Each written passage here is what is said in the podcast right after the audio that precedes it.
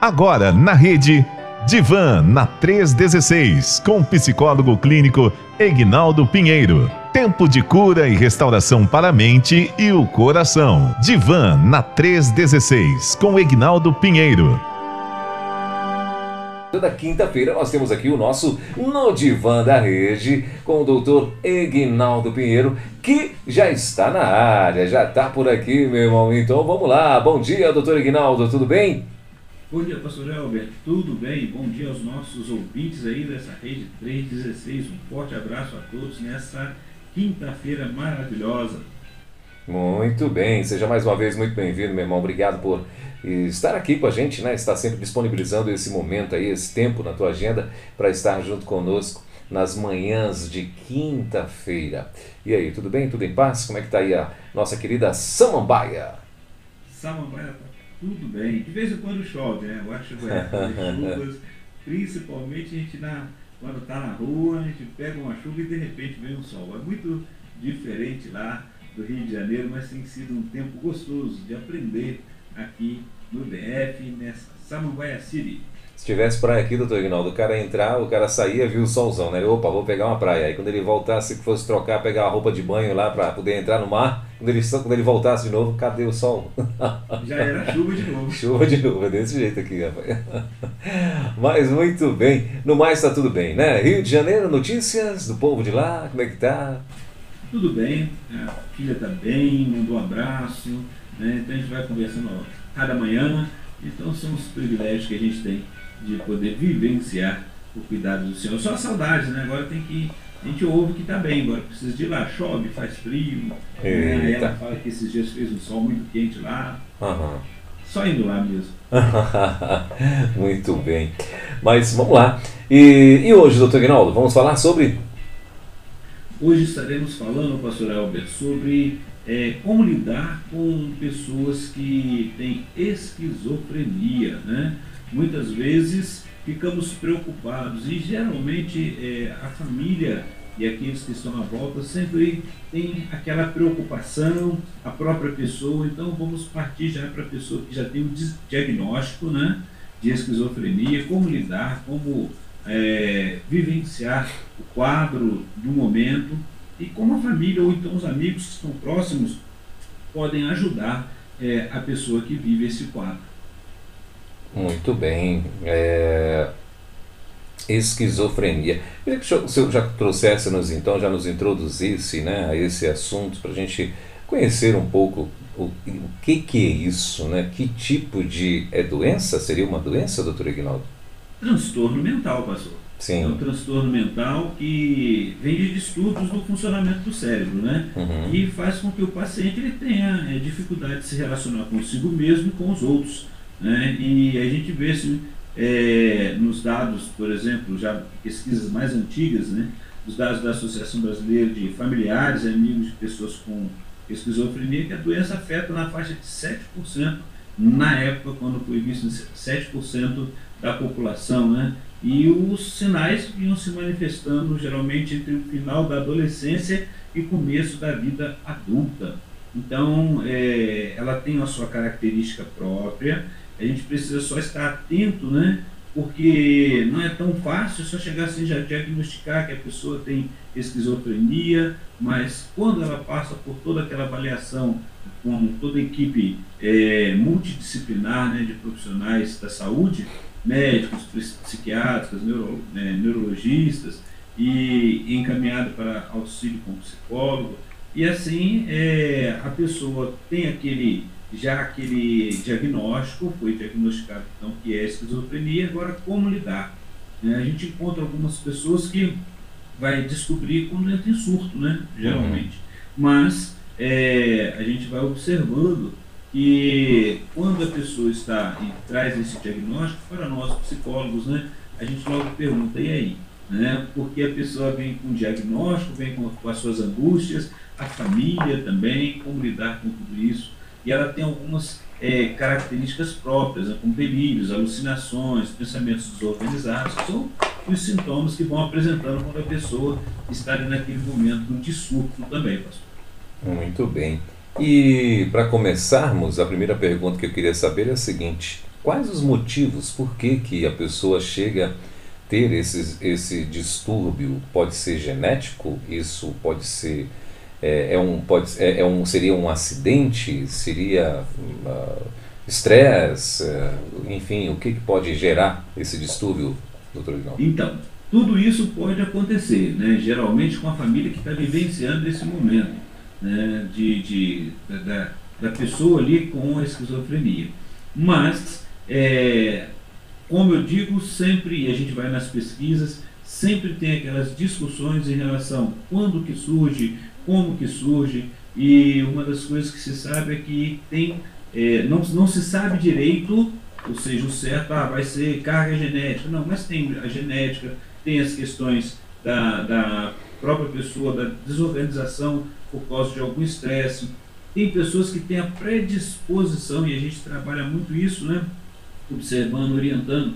Tem pessoas que têm a predisposições, a, a disposição até essa desorganização mental. E quando faz uso de, de drogas é, lícitas ou ilícitas, né? ela uhum. acaba é, também acelerando e pode acelerar esse momento principalmente no uso de drogas é, que as pessoas vão usando aí, álcool. Então a gente vê que muitos acabam, já tem a questão a carga genética, né? E acaba acontecendo, acelerando esse processo. E aí a pessoa precisa realmente de tratamento, né? Então, né, uma, uma das coisas que com certeza o pastor já vai perguntar, né? E as pessoas perguntam também, esquizofrenia tem cura? Não, não tem cura, mas tem tratamento. Então a gente tem que observar, por isso né, é importante estar atento, porque como é um transtorno mental, ela, ela vai ocorrer, como eu disse, devido aos distúrbios de funcionamento do cérebro, né? E os sintomas que as pessoas vão encontrar são delírios, né? Aquela pessoa que acredita em eventos que não correspondem à realidade, né? Ela pode até é, acreditar, por exemplo, aquela, a gente fala que tem aquela síndrome persecutória a pessoa está sempre ali, tem alguém me vigiando, tem alguém é, me olhando, ela começa a ter aqueles medos. Outros acham que tem poderes especiais, né? que são Deus, né? que conseguem ler o pensamento dos outros. Tem aqueles que dizem que não pode nem pensar, porque senão vão roubar o pensamento dele. Alguém está roubando o pensamento dele. Então, são algumas coisas que vão acontecendo dentro desses sintomas. E aí a pessoa precisa, ela está naquele momento de crise, está desorganizada, ou está no momento de uma crise psicótica, que pode acontecer, né? É, ela precisa de ser encaminhada, precisa ser cuidada, precisa de, de, de, passar por medicamentos para estabilizar e depois se reorganizar, né? É onde a gente precisa estar ajudando a pessoa, a família que, que tem alguém que tenha essa que tenha esquizofrenia e que já saiba, que já esteja diagnosticado. Eu, é, vamos dizer que eu gostaria de, é, de me prevenir, né? Para que eu não pudesse, não viesse, né? A ter esse tipo de distúrbio e tal. É, teria alguma é, chance de eu fazer isso? Por exemplo, o, o, o que, que a ciência, não sei se o senhor vai ter essa resposta, né? acredito que sim, mas o que, que a ciência a, aponta como assim como um dos principais motivos? Tem já ou não? Olha, eu não, não busquei a pesquisa nessa linha se já tem motivos, né? Uhum. O que a gente sabe que a gente vê pela ciência é que ela tem a, as faixas etárias em que vai se observando. É difícil, por exemplo, a gente ver na criança, por isso que a gente já fala, geralmente começa já no início da puberdade, adolescência. No caso, se for muito precoce, vai encontrar ali a, a, partir dos 13 aos 17 anos, né? Quando é uhum. é muito precoce, quando acontece antes dos 13 anos de idade. Mas o que acontece muito, a gente vê a predisposição da, da, da genética, isso conta muito, e muitas questões também é, do dia a dia, da família, aquele que vive com alguém que já tem algum distúrbio também, né, que já vivencia isso. Então tem que se observar. Então, a gente vai, é, quando a gente começa a observar e falar, por exemplo, em relação à criança, algumas coisas os pais ficam com medo. Tem que se tomar cuidado, nem que sempre falar, ah, ele está é esquizofrênico. Não. Ah, tá, tem um atraso na linguagem. Pode acontecer, acontece no, no paciente que tem esquizofrenia, mas tem pessoas que têm atraso na linguagem. Então precisa observar é, a cada instante. Não é e, e diagnosticando leigamente. Né? Quando você percebe que tem algum distúrbio, que tem alguma questão que a pessoa está vivenciando, igual a criança que tem o TEA, né, que é o, o transtorno de espectro autista, ele pode ter em relação a isso. Então, é, às vezes o desinteresse por algumas coisas isso na criança, né? E aí vem é, o adolescente, por exemplo, ele tem o sintoma do isolamento social. Na esquizofrenia, geralmente, a gente observa isso, mas o adolescente se, se isola também, né? Então, não posso dizer que seja isso. Então, percebeu alguma, alguma fala desconexa, percebeu algumas ideações que a pessoa tem persecutória, percebeu algumas coisas que estão fora de dentro da normalidade, busque ajuda, busque orientação, né? Às vezes a pessoa não consegue dormir, a irritabilidade, quem não consegue quando está estressado, né? E aí a gente precisa estar bem atento em relação a todas essas circunstâncias, né? Então, é, geralmente, pastor, a gente precisa estar atento quando a gente percebe que a pessoa está tendo algum tipo de delírio, algumas falsas crenças baseadas na sua realidade, né? É, igual, é, igual eu falei sobre, acha que está sendo sempre perseguido, né? É, que as pessoas, tudo que estão conversando, gestos, estão é em relação à própria pessoa, isso é uma síndrome persecutória, né? É, ou que a pessoa acha que ela tem uma habilidade excepcional, ela consegue construir coisas então ela está vivendo delírios. Você percebe que ela está vivendo isso, começa a investigar e procurar ajuda assim que for necessário. Ah, tem alucinações. Então são os sintomas que a gente vai observando. Eu não tenho como falar assim, ah, a pessoa chega para mim, vai conversar e ela vai falar que ela tem, é, eu já vou diagnosticar que tem, tem esquizofrenia. Ela tem que passar por uma série de testagem, precisa de orientação precisa do cuidado, precisa de ver o tempo que está acontecendo isso. É mais de três, seis meses, um ano, o que está acontecendo? Igual nós vimos é, na semana passada, a síndrome de Tourette, né, que teve que ter pelo menos um ano, e no mínimo três meses a seis meses, sem, sem ter é, nenhuma melhora, ou seja, continua tendo as crises. Então, se você observa na esquizofrenia também, para os exames e tudo, vai contar um certo tempo para ver se aquela pessoa está com esses pensamentos, é, está desorganizado, o que está acontecendo, né? a fala dela, o tipo da comunicação ela é prejudicada. Então a gente vai observando tudo isso, sem contar quando a pessoa está em crise, ela pode ficar agressiva, ela pode estar num surto psicótico. Então tudo isso, pastor, a gente vai sendo observado. E a família que vai conseguir dizer melhor naquele momento ali. Muito bem. E, doutor Guinaldo, trocando em miúdos assim, né? O que, que é a esquizofrenia? Ou seja, a esquizofrenia... Es... Eita, agora deu... deu esquizofrenia. agora deu, deu um trava-língua aqui. O que, que é a esquizofrenia, doutor Aguinaldo, assim, trocando em miúdos... Uh, Uh, quais os sintomas, né? Porque muita gente fala, ah, o fulano é esquizofrênico, ah, tem fulana que parece que ela tem esquizofrenia, né? E, e o, o que, que é exatamente os sintomas? Você até já adiantou aí alguns, né? Falando que uh, alucinações, enfim e tal, mas o que, que seria mesmo para gente para que a gente pudesse assim olhar e dizer, não, de fato essa pessoa ela, ela tem esse transtorno? É uma desorganização mental. Ela tá, tem um transtorno, uma desorganização mental, em que ela é, rompe com a realidade. Vamos dizer assim. Ela rompeu com a realidade, ela precisa estar sendo diagnosticada, porque tem pessoas que rompem com a, com a realidade e não é esquizofrênico, ele pode estar num outro transtorno, num, num bipolar, num borderline, ele pode estar. Mas porque tem alguns testes que em alguns momentos parecem ser é, iguais, ou seja, ou parecidos naquele momento que ele está vivenciando, que a pessoa está vivenciando o surto. Então, por isso que precisa é, passar por, por, por exames. Não é tão fácil dizer, chegar direto e falar que a pessoa tem, porque ela pode ter uma alteração de humor e naquela alteração de humor é, pode também estar sendo causado por causa da esquizofrenia. No entanto, não seja olhando em miúdos, né, você vai observando isso dali, a pessoa ela está desorganizada, ela tem delírios, ela tem alucinações, ela tem, ela tem, como foi dito, né, que são sintomas você vai observando. Ela tem as alucinações, tanto de, de grandeza quanto também os pensamentos desorganizados, por exemplo, a, fala desorganizada, a comunicação né, pode ser prejudicada, a resposta às perguntas pode ser é, parcial, né, o comportamento, né, um modo é, um pouco estressante, desorganizado ou anormal.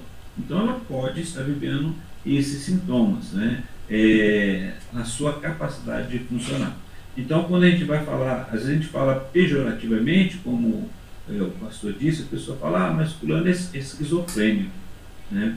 Ele tem a doença da esquizofrenia. O que, que você quer dizer que é esquizofrênico? O que, que você conhece né, da, da, da, essa, dessa doença, né, que é um distúrbio mental? E nesse distúrbio, por exemplo, ele tem um tratamento e vai viver normalmente. Né? A pessoa que conhece, que sabe que tem é, esse problema, que tem o distúrbio mental, que é a esquizofrenia, foi diagnosticado, e esse é o nosso objetivo, trabalhar nesse momento sobre isso, né? A pessoa vai saber muito bem como lidar, vai poder ajudar. Então, por exemplo, a pessoa que tem esquizofrenia, ela apresenta um pensamento desorganizado, delírio, né? alterações na percepção que são as alucinações, né? ela tem é, mudança de humor, estados né, de humor dele, as emoções, o comportamento muda. Então você vai observar que vem a, a avaliação. E aí a pessoa pode ter, é, pode ter a esquizofrenia e ainda precisa é, observar quais são os, os, fatores. Né? Como o pastor perguntou, olha só, a herança genética pode ser um fator, né? as alterações de, de, de as migrações de população, né? na, na questão celular, durante o desenvolvimento da criança, da, da, da as patologias da gravidez. Então você não, não tem como dizer, ah, acontece justamente por isso. Né? Mas o estresse do ambiente também, várias condições psicossociais, então a gente vai observar, isso são as, como, como o pastor acabou de perguntar. Então a realidade é, a pessoa que está passando por uma desorganização mental, ela pode ter passado por um surto psicótico, ficou agressiva, foi para o médico, foi internada ou foi é, trabalhada na, na, psiquiatria, procurou saber, pronto, tem a, a, o diagnóstico que é a esquizofrenia. Como viver com uma pessoa desse jeito? Né? E a tendência nossa, a tendência do familiar, ela vai melhorar. Né? A gente sabe que como eu acabei de dizer, não tem cura, mas a pessoa pode levar uma vida dentro de uma normalidade, né? desde que seja tratada corretamente. Então ela tem os surtos, né? mas ela depois ela volta à consciência, é isso então? Não. Quando ela tem um surto, que ela entra no surto psicótico, é, ela precisa ser encaminhada para tratamento. E se ela estiver dentro de um tratamento adequado, ela vai funcionar normalmente. Ela vai saber, ela conhece. Então tem pessoas. Porque o problema maior, pastor, são os rótulos, né? A gente sempre diz isso. As pessoas têm medo de, de poder dizer e fica às vezes com vergonha ou dependendo das circunstâncias. Mas todos nós, de uma certa forma, diante de um estresse, podemos nos desorganizar é, emocionalmente, mentalmente. Mas a pessoa que tem é, essas alucinações, ela tem é, os sentidos dela mudado, ela ouve vozes de, de comando, sente cheiros ou sabores diferentes, né? Tem visões de coisas que não existem, né? ou sensações táteis, né? a pessoa está é, tá tocando, está sentindo que alguém está tocando nela, né? aranha andando pelo corpo. Né? Também é, a pessoa, ela, nessa confusão mental, ela começa falar, as falas a sensação dela são desconexas do pensamento, né? E aí é, ela precisa, diz que o pensamento dela foi roubado, não é aquele roubo de ideia, não. É que eu acabei de pensar que eu não posso pensar porque a pessoa está, tem alguém que está tirando a minha, a minha, está roubando aqui a minha ideia agora, né? Então a pessoa precisa é, ser cuidada, ela precisa buscar tratamento ou a pessoa, o familiar tem que levar essa pessoa para tratamento. ok? E aí ela vai sair possivelmente daquela crise que ela esteja vivenciando. E aí vai viver um bom tempo sem alteração, vai viver normal, dentro da sociedade sem problema nenhum. Talvez a gente tenha, talvez não, com certeza, a gente tem contatos com pessoas que já têm o diagnóstico, sabem disso e se cuidam. E pelo fato de se cuidar, ela não vai ter, não vai demonstrar que tem algum problema ali. Esse transtorno é um transtorno mental crônico, né, que precisa ser tratado. É, e isso pode ser, pode vir né, é, hereditário também, pode ser. Sim, herança genética, pode sim. Uhum. Pode acontecer. A gente sempre fala né, da pessoa que tem, por exemplo, a herança genética, na carga genética dela, a probabilidade de ter a esquizofrenia. Ela vai se manifestar na, da, da puberdade até a idade adulta, adulta uhum. né? E vai, Sim. isso que falou dos 13 aos 17 anos, na adolescência, né? A gente vai observando isso. E aí, quando ela se manifesta, ela precisa ser trabalhada, precisa ser cuidada, porque isso vai, a pessoa vai entender que ela vai ter que estar em tratamento o tempo todo. Precisa, então, estar atento. A família precisa também estar cuidando, estar observando.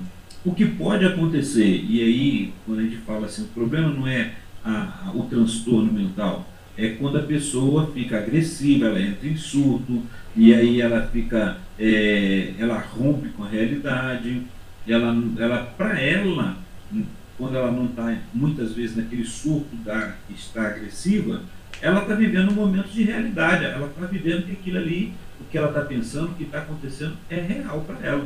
E você convencer uma pessoa dessa que precisa de, de tratamento, às vezes é difícil. Então, é onde que muitas pessoas ficam com medo, ficam é, tem o seu preconceito, a família fica preocupada que os outros fiquem sabendo, né?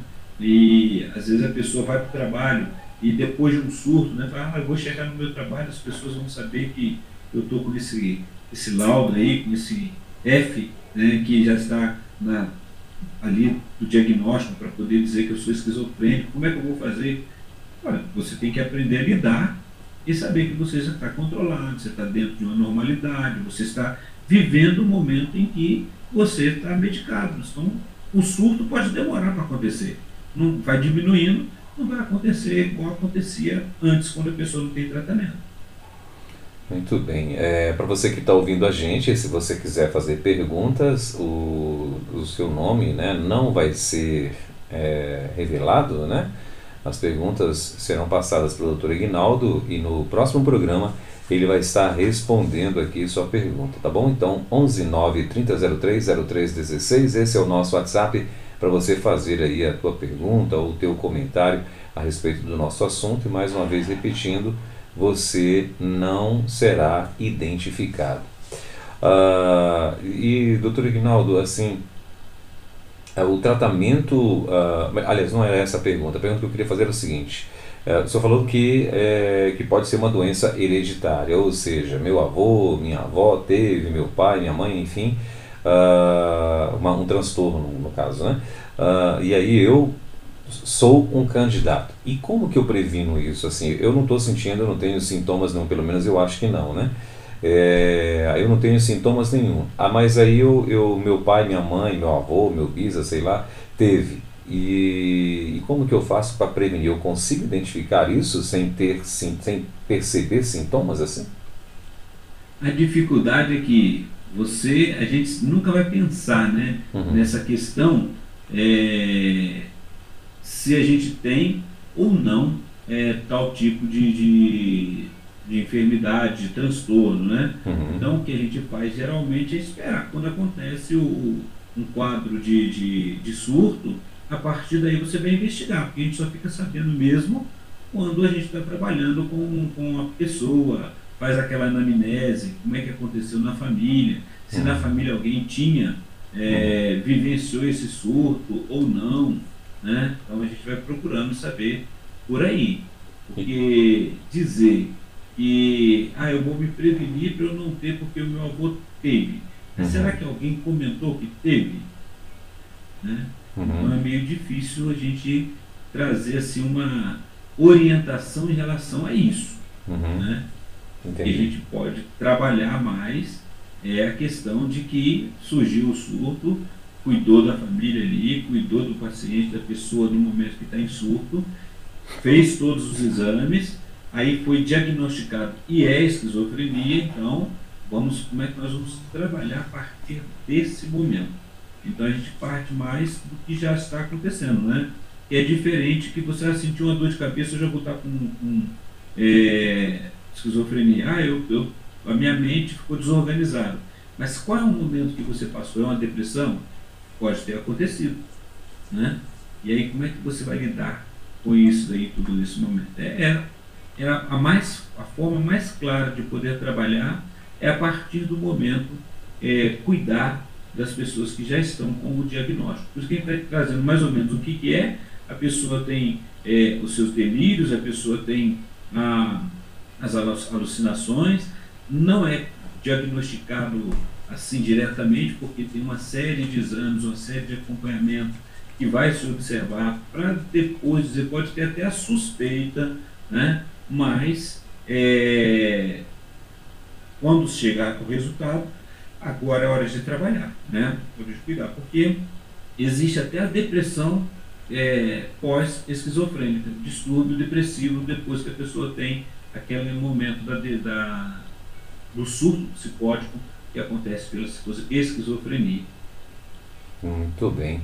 Uh, e, e, o tratamento é com psiquiatra ou é com psiquiatra e psicólogo também? Olha, a gente sempre pede para que a família uhum. faça esse acompanhamento junto, né, com uhum. o psiquiatra e psicólogo. Porque o psiquiatra ele vai, o psicólogo ele não passa, vamos lembrar, o psicólogo não passa medicamento. Uhum. Né? Então a gente trabalha ali é, justamente as questões emocionais e tudo que vai acontecendo, as orientações, como que ele pode lidar com esse momento, porque qualquer, qualquer diagnóstico que nós temos, a tendência é gerar um abatimento ou gerar um negacionismo, a pessoa começa a negar não aceita, né? É, lidar com as fases que ele, que ele vai precisar de reconhecer dentro do, do, do seu quadro, seu quadro clínico, dos sintomas. Os familiares precisam estar ali, porque é aquela pergunta que a gente sempre faz, né? Que o pastor sempre faz. Como é que eu faço se eu estiver próximo de alguém que, que entrou em surto? Né? Vou discutir com ele?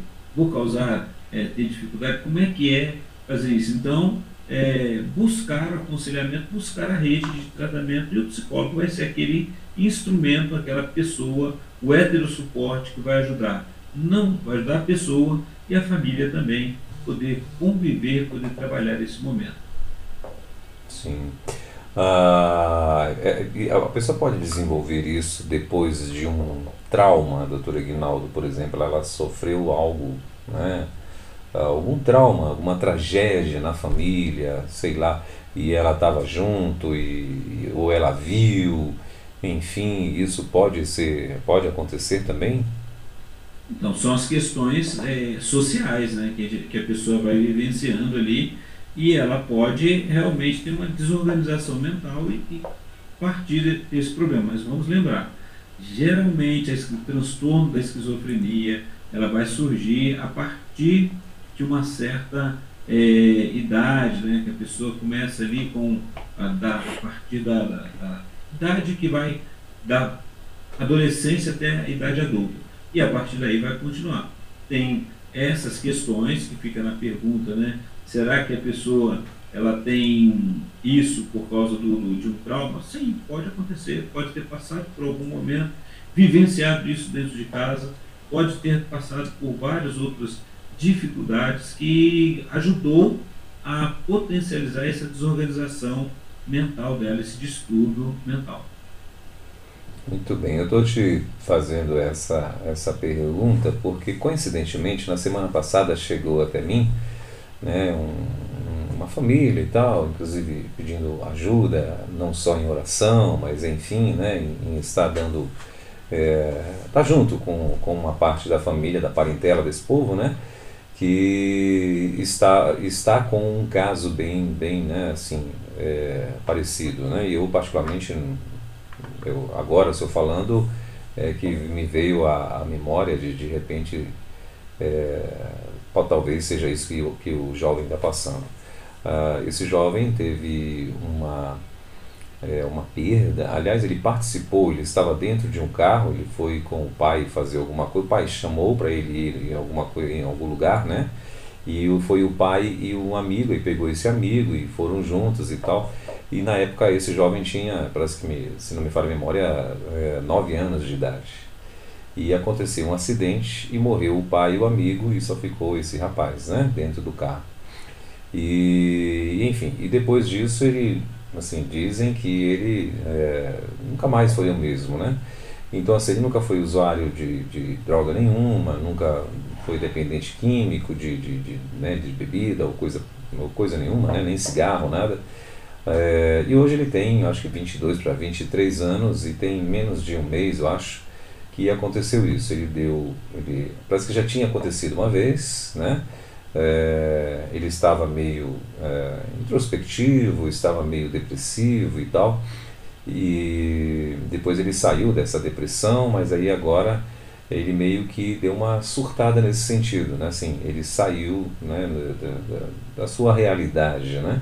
É, inclusive aí depois internaram ele, até acho que tá, parece que está até internado numa clínica que segundo me informaram é uma clínica de dependente químico né? Só que ele não é um dependente químico, mas internaram lá que era para ver se, né, se reestabilizavam e enfim. E parece-me que ele está consciente, porque a informação que eu tenho também é que a esposa uh, de vez em quando está visitando ele e tal, né? E, e aí, o que, que o senhor acha? Você acha que, por exemplo, uma experiência dessa pode sim desencadear então é, esse transtorno? ele tem, ele acontece do, do, do transtorno, né? É, pode acontecer justamente de um trauma. Então, como o pastor acabou de falar, então a, a pessoa passou por um trauma e né, veio a, a, ter esse, esse distúrbio mental. Né? Uhum. Agora, a questão toda é, ele tem esquizofrenia ou não? Aí Sim, tem que ser, tem que ser estudado, né? né? Uhum. E supomos que tenha. Qual a. O que, que a família, doutor Ignacio, já até falou ainda, ainda há pouco também, mas o que, que a família deveria fazer nesse caso aí? Como que ela pode uh, lidar com essa situação, né? Porque esse jovem ele vai voltar para casa, né? Ele vai estar com a, com a esposa e tal. E como que, que lida com essa situação? Olha, a primeira, primeira coisa que a gente vai orientando, trabalhando com a família, e é esse o nosso, o nosso propósito, né, como rede aqui, poder ajudar os familiares, é, é justamente a primeira coisa. Você vai precisar aceitar a doença e as suas dificuldades. Primeiro, primeiro detalhe que a família precisa estar atento, ela precisa ser realista do que está acontecendo, é, o que, que você vai aprender. Procura pesquisar, procura saber, por exemplo, para conhecer é, quais são os sintomas, o que está acontecendo, né? É, que, qual é o motivo. Não, às vezes a gente quer saber por que, que aconteceu, né? Aquela pergunta, ah, por que, que aconteceu comigo? Na realidade, você procurou informação, tem ali a, a, a, o diagnóstico, né? É, evitar de ficando, ficar estressado em relação a isso, né? buscar trabalhar, a, ter uma, muda a sua perspectiva né? de vista, ser um pouco mais realista em relação a tudo que está acontecendo, os desafios, as limitações, né, para que você possa ajudar né, o seu familiar, ajudar estando próximo, ajudá-lo a passar por aqueles momentos que às vezes ele no momento não está conseguindo entender, sem contar também como usar esse, esse exemplo que o pastor acabou de, de passar, né? É, a pessoa teve o surto, teve a, rompeu com a realidade e foi para uma clínica é, de dependentes químicos. É, essa clínica, geralmente, pastor, o que, que acontece? Geralmente as clínicas, é, a maioria delas, né, que trabalham, trabalham não só com dependentes químicos, mas também com dependentes que, é, que são mentais, questões mentais. O DM e o DQ. Então a gente trabalha justamente ali com esse cuidado. O que é dependente mental, emocional, ele vai seguir uma linha de, de tratamento com o, o psiquiatra que vai estar atendendo, vai trabalhar primeiro tirar a pessoa do surto, a primeira coisa que acontece porque é tirar aquela pessoa do surto, Depois que sai ela do surto, ela vai sendo acompanhada também, não só pelo psiquiatra, mas com psicólogos, com as terapias. E isso é fundamental para que continue. A gente vai ensinando, a gente vai trabalhando aquele projeto para que a pessoa possa dar continuidade lá fora e não romper de novo com a realidade. Então ele vai continuar com os medicamentos, vai entender isso, vai aceitar. A família precisa também entender e aceitar. Às vezes fica aquele trauma na família que só lembra daquilo que aconteceu, que a pessoa ficou agressiva, fica aquele medo, né? Mas é só trabalhar tudo isso de, de maneira é, bem realista. A pessoa, o que, que você espera do outro, né? É, outra coisa que a gente orienta também, procure grupos de, de autoajuda, grupos que têm familiares que já têm essa. Se você procurar é, na, na, internet, por exemplo, você vai encontrar muitas famílias que têm pessoas que têm um tipo de comorbidade ou um transtorno em que ela está sendo cuidada. E aí é o momento de poder trocar, momento de se cuidar, para cuidar do outro também. Porque quando essa pessoa sair da clínica, como o pastor mesmo falou, vai chegar um momento que ela vai para casa. Como é que você vai lidar com ela? Então se prepare, comece a se informar mais, peça, não tenha vergonha de falar com, com outra pessoa, porque quem já vive é, essa um familiar ou alguém que tenha esse, esse distúrbio, esse transtorno, ele trabalha. Então ele vai cuidar disso daí e a pessoa vai voltar, ela estando medicada, vai voltar a de, viver dentro da normalidade. Então tem alguns detalhes que precisa estar atento. E a própria pessoa, o próprio familiar, precisa cuidar. A gente fala sobre isso. Cuida da sua saúde. Né? Procure se cuidar também. Tem mais outras coisas que a gente pode ir trabalhando. Agora eu vou te colocar numa sinuca de bico. é, aí esse camarada, né, que está aí tendo todos esses problemas, mas como o senhor muito bem falou, é, é, pelo fato de ele estar ali muito consciente né, e acreditando naquilo que ele está vivendo, ainda que as outras pessoas percebam que é anormal, e, e ele não diz que não vai para o médico, não vai consultar, não vai encontrar com psicólogo, psiquiatra, e, e agora? O que é que a família faz? E isso acontece. É Eu vou dizer que isso acontece. Uhum. O, o que você precisa, por exemplo, quando a pessoa está dentro da normalidade, porque tem casos, uhum. né, a gente vai, a gente não, não pode mascarar, né? tem casos que, por exemplo, a pessoa entrou num surto e a família não tem, ela tentou controlar, a pessoa ficou heteroagressiva, ela ficou é, quebrando tudo, ela entrou naquele momento surto psicótico ela precisa ser contida. Uhum. E para conter precisa de profissionais que vão lá, vão remover, vão pegar essa pessoa. Né? Por isso que se chama, às vezes, o corpo de bombeiros, o, o, o aqueles profissionais que já sabem como conter aquela pessoa que está em surto e levá-la para a clínica, levá-la para o tratamento. Ok. É, isso causa um estresse muito grande. Tem muitas pessoas que tentam é, evitar o máximo, porque a gente sempre fica preocupado com o que, que o outro vai falar da gente, né? O que, que o vizinho vai fazer. Mas aquela pessoa, por exemplo, está dentro de, uma, de um, um real dela, mas você percebe. Então você precisa conseguir calmamente, sem estress, se estressar e estressar a pessoa, conseguir conquistar a confiança dela, para que ela possa ir sem ser enganada, né? A gente engana a pessoa, né? Fala que ela vai passear e tudo, quando vê ela está dentro da clínica, ela se altera. Geralmente, quando a pessoa vai ser é, é um familiar que está ali, ele vai tentar ao máximo não contrariar, conversar, trabalhar até que aquela pessoa aceite ir no local que ela precisa para ir ao médico, para poder passar por um momento de, de tratamento. Se ela está naquele surto psicótico que não tem como controle, peça ajuda a profissionais. Aí vai chamar SAMU, vai chamar é, Corpo de Bombeiro, vai chamar quem que pode ir, que vai levar aquela pessoa com segurança para o local de tratamento. Né? Então, isso são coisas que podem acontecer. Agora, a pessoa já sabe que tem o transtorno, ela já sabe, ela conhece os sintomas que vão acontecendo, aí tem outro manejo, né, é, para poder trabalhar com a pessoa, né? Então, algumas coisas que a gente vai trabalhando, é, hoje falando da pessoa que está começando a entrar em surto, né, você é, precisa estar atento e, e, trabalhar aquele sintoma, o que está acontecendo, você percebeu, né? ela pode não estar tá aceitando ir ao médico e tratar, né? e dizer que não tem nenhum problema, como o pastor acabou de falar. E aí, por exemplo, é, ela acha que os delírios, as alucinações dela são coisas que são normais, são, porque está sendo real para ela, vamos lembrar. Né? Mas ela pode, por exemplo, aceitar ajuda para é, é, lidar com um outro, um outro problema. Por exemplo, ela está no surto não está conseguindo dormir. Então vamos ao médico para você poder ver o que está acontecendo contigo, né? Então, por que, que tá, é, você não tem conseguido dormir? Por que, que você tem estado angustiado? Vamos procurar uma ajuda para isso daí? E você vai levar aquela pessoa para poder. E se você falar que ela está com uma essas, você está em delírio, você está com é, esquizofrenia, ela vai dizer que não está e acabou. Né? E não vai mesmo. Mas ela não está conseguindo dormir. Vamos ao médico para poder ver isso daí e você vai poder caminhar.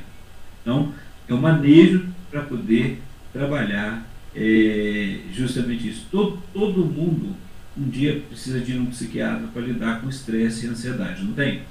Então, olha, você está meio ansioso, vamos lá, vamos procurar. Quem, quem sabe a gente tem uma forma de reduzir tudo isso, né? E aí você vai reduzindo essa ameaça, vai reduzindo toda essa questão que a pessoa está vivenciando ali. Ela não está brigando, ela, ela só diz, eu não quero, não vou. Mas não está conseguindo dormir. Então vamos lá, vamos ver o que está acontecendo. E aí você prepara, marca a consulta e leva. É uma das formas, pastor. Muito bem. E, doutor Guinaldo, a pessoa quando ela tem, quando ela entra nessa, numa crise, né, de, de, enfim, quando ela fica transtornada, né, ela saiu ali da razão e tal, uh, e aí passou, né, houve ali uma estabilização e tal, ela ficou normal, ficou tranquila, ela lembra disso? Ela, a pessoa chega a lembrar disso ou não? Isso fica sim, com uma, uma memória? ela vai lembrar. Uhum. Tem muitos casos, pastor, que ela vai lembrar sim, é, porque ela não perde a memória, sim. mas ela sai da realidade. Ela vai entender que, e geralmente quando ela está ali com um psiquiatra e ela teve uma internação, a pessoa vai, psiquiatra não vai esconder, vai falar, aqueles que estão tratando, olha, você está aqui você passou por um surto psicótico, você tem esse transtorno que é esquizofrenia e precisa de ser cuidado. Então nós vamos trabalhar isso daí para que não aconteça novamente. Porque muitas vezes ela vai lembrar que ela foi agressiva, que ela brigou com alguém, mas ela tem certeza que ela estava certa em relação ao que estava acontecendo. Né? Então, assim, a dificuldade, eu falo porque às vezes a gente encontra uma pessoa que, que precisou ser é, resgatada, vamos dizer assim, ter ser levado à força para a, a, a sua, para o seu tratamento, que depois, quando ela, o humor dela, quando ela está estabilizada, ela fica com vergonha. E aí ela fica assim, poxa, eu vou, todo mundo vai saber que eu tenho, o que, que eu fiz, não precisava ter feito isso. Né? Mas ela não conseguiu lidar com o momento que ela estava vivendo ali, aqueles delírios que estavam acontecendo. Quando é alguns delírios, talvez ela não se lembre. E aí, a realidade é, você que está de fora e que se lembra, não precisa ficar falando, a questão é cuidar agora como é que nós vamos trabalhar isso a partir de agora? O familiar. Por isso que, é, que fica aquela a dor, a vergonha, o medo de que os outros saibam que o meu familiar tem, tem essa, esse transtorno. Mas agora todo mundo viu, e aí? Como é que nós vamos fazer? Né? Então precisa estar atento, é, é, precisa cuidar, né? cuidar ali do, do, do, das medicações. Você precisa estar atento que tem, tem medicamentos que fazem, efeitos colaterais. Então, assim, você tem esse momento, conhece, vai trabalhando isso, vai conhecendo, entendeu? É, encorajar o seu familiar que tem esquizofrenia a tomar a medicação no tempo correto, cuidar. Não é aquele. Porque assim, a pessoa que faz o tratamento, pastor, ele tem a tendência de tudo que puder dizer que ele não precisa tomar o medicamento, ele vai correr atrás disso daí. Qualquer informação e às vezes até ele está entrando num delírio que já está curado. Então ele precisa, como já foi dito, olha, se foi diagnosticado, não tem cura. Tem tratamento. Então o tratamento é contínuo. Quanto, enquanto fica sendo, passando pelo tratamento, tá cuidando certinho, ele vai estar tá dentro da normalidade, vai trabalhar, vai interagir com as pessoas, vai estar próximo. Houve alteração de humor, ele vai procurar se cuidar. Então essas são as informações que a gente precisa estar sempre atento, é, é, prestando atenção, porque pode ter recaídas, essas coisas acontecem. Né? E aí, para a gente que é profissional da saúde, né, a gente vai trabalhando isso dentro da normalidade. Mas a gente sabe que o familiar, a pessoa que está vivenciando isso, ela tem a dificuldade de lidar. E às vezes a própria autoaceitação, às vezes fica se culpando. E a gente fala, não se culpe, você é, tem um familiar que é, tem esse transtorno e você vai cuidar. Você vai poder trabalhar com ele. Ele vai viver a vida dele normal. Encoraja ele para ele poder tocar a vida dele normal. Né? Para não ficar se vitimizando o tempo todo. Sim. É, no tocante a isso, acho que seria até interessante, caso a família é, tenha um diagnóstico desse na, na, na, no meio da parentela, de convivência, né? Eu acho que também seria interessante a família é, estar tendo acompanhamento é, é, profissional também, né, doutor Ignaldo? Um acompanhamento com psicólogos também, não é? Sempre é bom. Sempre é bom porque às vezes a gente passa pela alguma desorganização. E aí o, o, problema maior não é quando a pessoa, é, não é saber que a pessoa tem a, a, o transtorno. O problema maior é que quando a pessoa entra num surto, que vai descobrir porque entrou num surto, toda a família foi afetada. Então tem aquela vergonha, tem é, às vezes a pessoa que fica se sente culpada porque para ela foi tão normal que ela não percebeu que o outro estava entrando em surto. É diferente, pastor, daquilo que o senhor perguntou no, no início. Olha, se lá na família, o avô, o bisavô, alguém teve e foi comentado, então você sabe que dentro da família há possibilidade de, dependendo de algum momento, alguém ter. Pode ser. Ou não. A gente nunca sabe. Mas ela, é, pode acontecer isso daí. Pode acontecer da pessoa se desorganizar mentalmente quando estiver é, fazendo uso de bebida, de drogas, isso, isso acelerou, potencializou. E agora precisa ser trabalhado. Então, a melhor questão é cuidar da saúde, se alimentar direito, como nós já falamos alguns dias aí, fazer exercício, buscar trabalhar tudo isso. Se aconteceu de, de alguém entrar em surto e precisou de ser é, resgatado e aquilo foi constrangedor, aconteceu ali, você vai lidar com isso agora. As pessoas vão julgar? Sim, pode acontecer. A gente nunca sabe o que, que o outro está pensando. A questão toda é, se é o seu familiar, você cuida dele. Né? E se cuida também. Você vai poder sair com ele, você vai poder é, ter momento de lazer, tudo dentro da normalidade. Naquele momento do surto, que aconteceu, o momento que ele precisou de ser tratado, talvez que venha descobrir que tem um transtorno. Então, a questão toda, como o pastor falou, assim, é bem, é bem interessante que a família é, converse sobre isso, que possa trabalhar, possa ver, mas não ficar o tempo todo se vitimizando ou com medo de, do que está acontecendo. Né? Tem pessoas que acabam ficando com medo de tudo. Então, não, é só aprender a lidar consigo mesmo e com o outro que está próximo de você ali. Muito bem. Doutor Guinaldo, é, o senhor acha que a, a região, né, ou seja, o clima, isso é, altera também, isso pode contribuir de alguma forma para que a pessoa possa estar desenvolvendo é, esse, esse transtorno. Por exemplo, a pessoa que vive num lugar muito frio ou num lugar muito quente, né, ou num lugar muito agitado, né, vive numa grande metrópole, ou até mesmo num lugar muito pacato, de repente, né, uma, uma cidadezinha onde tudo lá é muito, muito pacato e tal. Isso tem alguma coisa a ver ou não?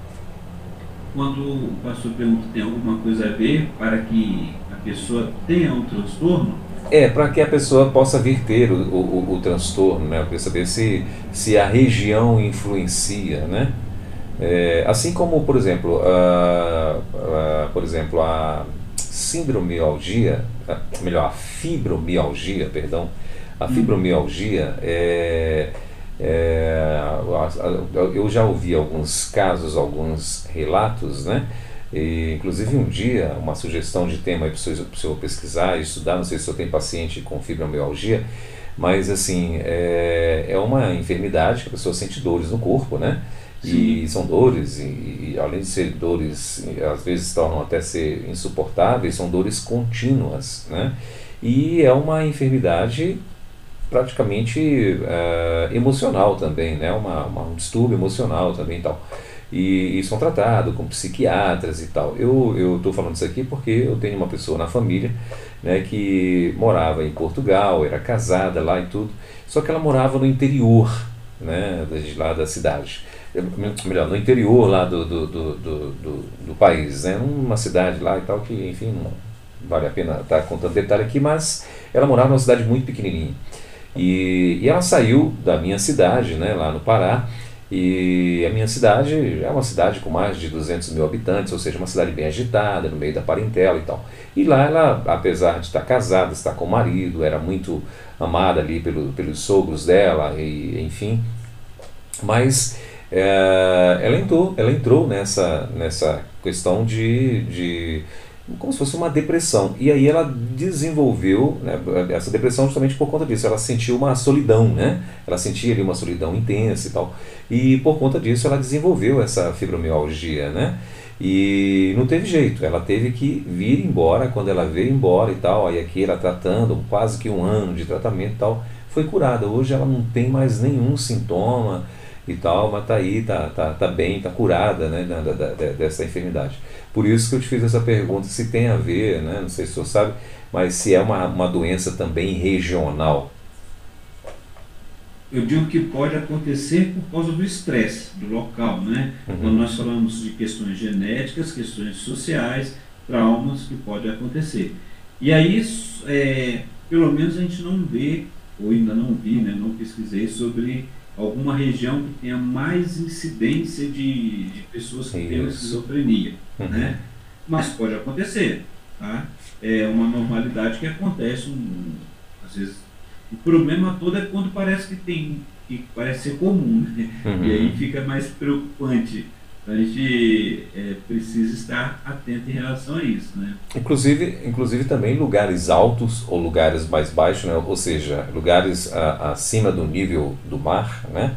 É, por exemplo, aqui em Brasília mesmo, o, o, eu já ouvi alguns amigos, né, que ao consultarem com alguns médicos, né, e enfim, conversando e tal, os médicos aconselham, aconselharam a eles, né, dizendo que algumas pessoas, principalmente as pessoas que têm ah, ah, pressão, né, problema de, de, de, de, hipertensão e tal, falou que Brasília não, é, não seria um lugar aconselhável para pessoas hipertensas, né, justamente porque Brasília está, se não me falha a memória, mil metros acima do, do, do nível do mar, né, e quanto mais alto, ele fala que é, é, isso não é bom e tal, até porque pode, a pessoa pode ter derrames e, enfim, uh, ah, AVC, né? Enfim, e então, justamente por conta disso, a altitude, né? Então, não sei se, como o senhor muito bem falou, claro, é, é, regionalmente, se há uma pesquisa, talvez depois o senhor vai, o senhor vai descobrir. Isso, aí a gente vai procurando, né? A realidade é para a gente poder estar atento, né? Para poder é, ajudar a pessoa que está vivendo esse, esse momento. Uma das coisas, por exemplo, o manual DSM-5, uhum. né, ele de diagnóstico, ele vai dizer que a esquizofrenia dura pelo menos seis meses, incluindo ao menos um mês de sintomas de fase ativa. Né? Então a pessoa está ali é, vivendo direto, pelo menos um mês ali naquela fase ativa. E só uma partezinha que eu estou dando uma olhada aqui no, no no DSM-5, né? Uhum. Vai falando do transtorno. Então, por isso que tem, vai seguindo, por exemplo, vários, vários diagnósticos, vai sendo acompanhado, e não é uma presença de uma vez. Ao transtorno psicótico, que, apare, que pode se parecer com outros transtornos também, né? com outros é, transtornos de borderline, bipolar, é porque mexe com o humor também. A questão toda é, é, como o pastor mesmo falou, ah, pode ser questão do local, se for questão do local, vai ser avaliado e você pode mudar, porque existem realmente regiões em que as pessoas se sentem mais é, aliviadas, mais tranquilas, e como o pastor mesmo acabou de citar, no familiar seu que fez o tratamento, mudou de lá de Portugal e, e tem estado bem. Né? E, e a gente vê que é possível. Né?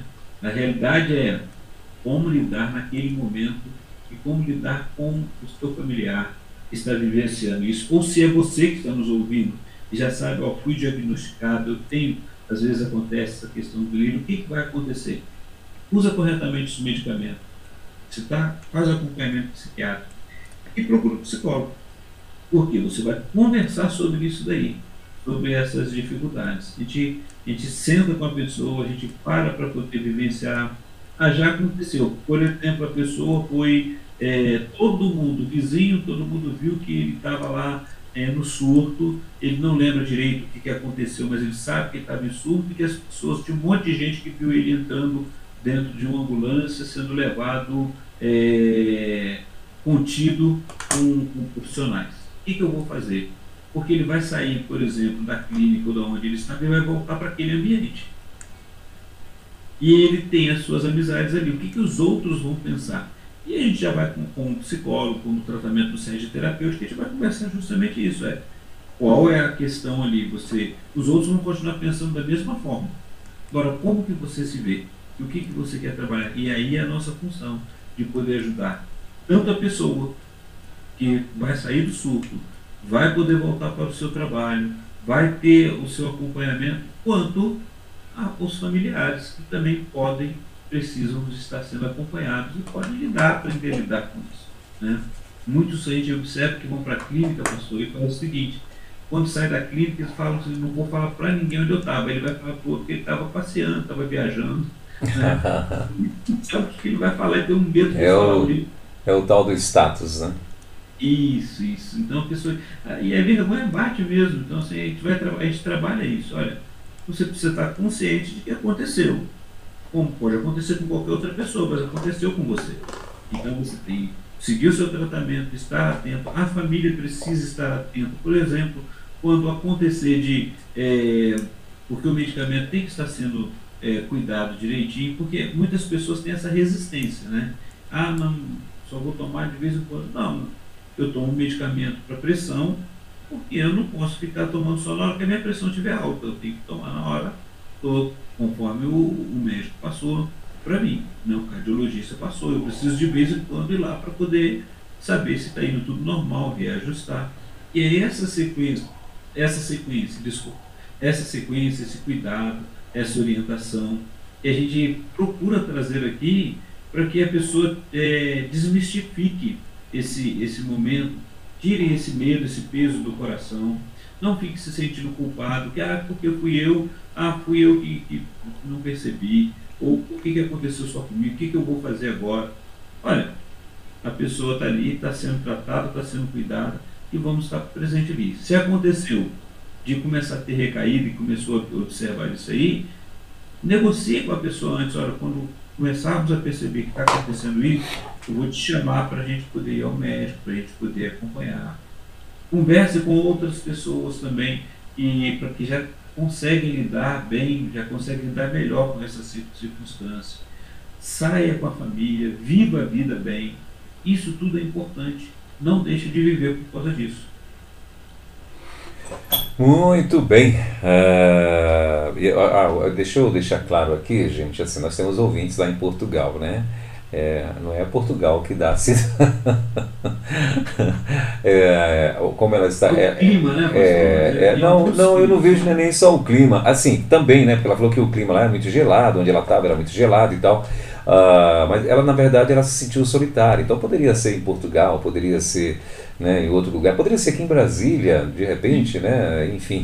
Ela estava longe da família e num lugar pequeno demais, onde não tinha opção nenhuma de lazer. Ela falou que o lazer deles lá era fim de semana no restaurante, meio um, né, e, e, almoçar ou jantar fora e tal. Esse era o lazer, porque não tinha um lugar para para um entretenimento, um passeio, enfim, né? E, e, foi isso que, que trouxe né, o problema para ela. Não foi Portugal, gente, pelo contrário. Você quer passar, você quer. Eu acredito até que se você quiser se sentir muito melhor e tiver condições, Vá passear na Europa que você vai voltar curado, em nome de Jesus. É um sonho, né? É um sonho. É, eu estava falando com o pastor Pedro Moura na semana passada, né? Por exemplo, ah, eu, eu tinha sonhado, inclusive, na sexta-feira, né, de quinta para sexta-feira, que nós que eu e a minha esposa estava em Portugal e a gente estava ali naquela é, preocupados em estar em, em, ir visitar, né, que eu tenho algum, alguns parentes lá e tal, e eu estava preocupado em ir visitar esses parentes, alguns que eu não tinha ido, estava chegando a hora de a gente vir embora e tal, e aquela, né, a gente estava meio que ali agoniado e tal. Mas é o que eu falei para ele, eu falei, pastor, eu na boa, eu, eu tenho muito, eu tenho um desejo de, de conhecer a, a Europa, mas dentre todos esses países, eu daria prioridade para a Suíça. Né? Eu falei que a Suíça eu tenho muito desejo, muita vontade de, de conhecer, né? E então assim, mas enfim, é, é, é, quando for, né, a gente vai fazer questão de, de, de, de ir a cada um desses países, e reservar pelo menos uns 30 dias para estar tá conhecendo, né, doutor Rinaldo? Que maravilha, né? Eu estava pensando só ir no Haiti, tá bom? Não, começa, começa pelo Haiti, depois vai lá para a Europa, lá, ó, então... Não, né? E é, é importante a gente observar, pastor, que realmente, assim, é porque existem estudos, as pessoas procuram saber se é região ou não, mas a questão emocional ela, ela é algo que mexe com a gente em um momento em que tomamos uhum. alguma decisão e essa decisão é, de um dado momento ela vai afetando a gente, tudo que a gente faz vai afetando. Então é importante a gente estar atento que é, acontece e a gente pode estar passando por um momento de, de angústia aqui em Brasília mesmo, em um outro local, e aí precisa de cuidado. Voltando na questão do, do, da esquizofrenia, pastor, hum. uma das coisas importantes é que o familiar, os familiares, principalmente os familiares mais próximos, né, é, tem aquele plano de emergência, né, é, ali sempre. Por isso que a gente fala, procure é, orientação, conhecer sobre a enfermidade, sobre o transtorno, procure saber os sintomas, procure estar atento e viva tranquilo, porque assim, quando você começar a perceber os sinais, você vai trabalhar isso. Converse com, com, com o paciente, com a pessoa, é, quando ela estiver bem estabilizada, para que ela possa saber, olha, é, nós vamos criar um plano de emergência, porque plano de emergência acontece, por exemplo, quando uma pessoa está vivenciando lá a chegada de um filho, né? Todo mundo já vai sendo avisado, é, a gente prepara, vai que acontece de madrugada, qual carro que vai, quem que vai acionar, e depois na hora todo mundo se perde, né? Naquele momento. Mas o plano de emergência é importante, porque você vai ter aquela lista de contatos né, da emergência, por exemplo, contatos de emergência com o telefone do médico, telefone terapeuta, se você já tem esses acompanhamentos, ambulância, hospital, a gente já sabe disso, né? É, aquele telefone dos familiares que estão dispostos né, e amigos que estão dispostos a ajudar. Por exemplo, pode, você pode estar vivenciando em alguém, em algum momento deve ter passado por isso, com certeza está nos ouvindo, deve ter visto isso acontecer, pode ter, ter, ter ajudado alguém que na hora pediu, gente, fica, toma conta dos meus filhos aqui rápido, eu preciso fazer essa corrida aqui agora, levar essa pessoa para o médico. Então a gente precisa de pessoas que estejam próximas, aquela rede de apoio, de cuidado, e a própria pessoa que faz o tratamento, porque pode acontecer de entrar numa crise rápida. Ah, mas eu estava tratando, mas alguma coisa aconteceu que ele entrou em crise. E aí, naquele momento, vai ser acionado o, o plano de emergência, né? E aí a pessoa não vai ficar desconfiada, o que está acontecendo com a. Aqui, ó. Nós trabalhamos isso daí, vamos já preparar, chegou a hora, a gente precisa dar uma caminhada mais rápida, né? Então, são coisas importantes estar atentos em relação a isso daí. Muito bem. Doutor Ignaldo, nosso tempo voou, né? Já passamos aqui de uma hora de bate-papo, né? E mas o senhor teria mais alguma coisa que gostaria de informar a respeito do nosso tema de hoje? Sim, gostaria de falar que esse, porque tem nas pesquisas você procura, né? Uhum. Principalmente quem trabalha as, as clínicas psiquiátricas e todos que já escreveram artigos, eu achei muito interessante que num artigo eu encontrei as 10, é, os 10 mandamentos em casos de uma crise. Por exemplo, né, a pessoa, quando você está vivenciando ali um familiar em crise, lembrar-se que você não pode discutir com a pessoa que está em crise. Não tem que começar a discutir com ela, né? Lembrar-se que a pessoa pode estar assustada com a própria perda do seu controle, ela não está sabendo, a pessoa ela, ela entra no, naquela crise e ela fica né, é, assustada com o que está acontecendo com ela, ela não está sabendo o que está. Né? É, evita de, de manifestar, de apresentar uma irritação ou raiva, não grite com a pessoa, não seja sarcástico também, né? Tem muitas pessoas que ficam debochadas ali, né? Uhum. né? É, procurar reduzir coisas que promovem mais, maior distorção, por exemplo. Você percebeu? É, desliga ali se o som está alto, rádio, aquelas luzes fluorescentes, né? Aquelas que piscam, tem um nome essas luzes que ficam piscando, né? Uhum. E, e de, vai reduzindo aquilo para colocar a pessoa dentro de, de uma normalidade, para se acalmar, por exemplo. Né? Ah, naquele momento ali você fica com vergonha porque tem uma visita em casa, seja sincero. Chega para a pessoa, calmamente, fala, querido, olha, eu preciso que você vá embora agora. Tá? E a gente precisa dar uma, uma ajeitada aqui em algumas coisas, porque muita gente acaba causando problema, muita gente assistindo, né? Fica difícil, né? É, tem pessoas que, que não gostam, né, quando está na crise, não gostam que fique olhando para ela direto, olho no olho, ela não vai aceitar isso.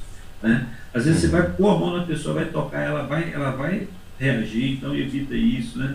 Você senta, pede para a pessoa se sentar, vamos estar ali, vamos tentar passo a passo, cada, cada momento, enquanto vai acionando todo o plano de emergência para poder buscar. Então, são coisas que a gente fica tão nervoso na hora, a pessoa que não está acostumada a ver, que ela não consegue dar conta naquele momento. Mas, quem já vivenciou e quem sabe que tem já esse diagnóstico, estamos falando para pessoas que já tem na família alguém que tenha esse diagnóstico, que às vezes está se, se negando, está aborrecido, está entristecido. Não se culpe, mas aproveite isso. Quando estiver dentro da normalidade, está controlado, está medicado, você está cuidando, vá cuidando para que não volte a crise e viva a vida bem com essa pessoa, com seu familiar. Seja esposo, esposa, filho, filho ou tio, né? mas que você é, respeite essa pessoa dentro do quadro dela. E você pode conversar com ela também, é uma pessoa normal, como todas as outras, só que precisa de tratamento, como nós também muitas vezes precisamos. Muito bem.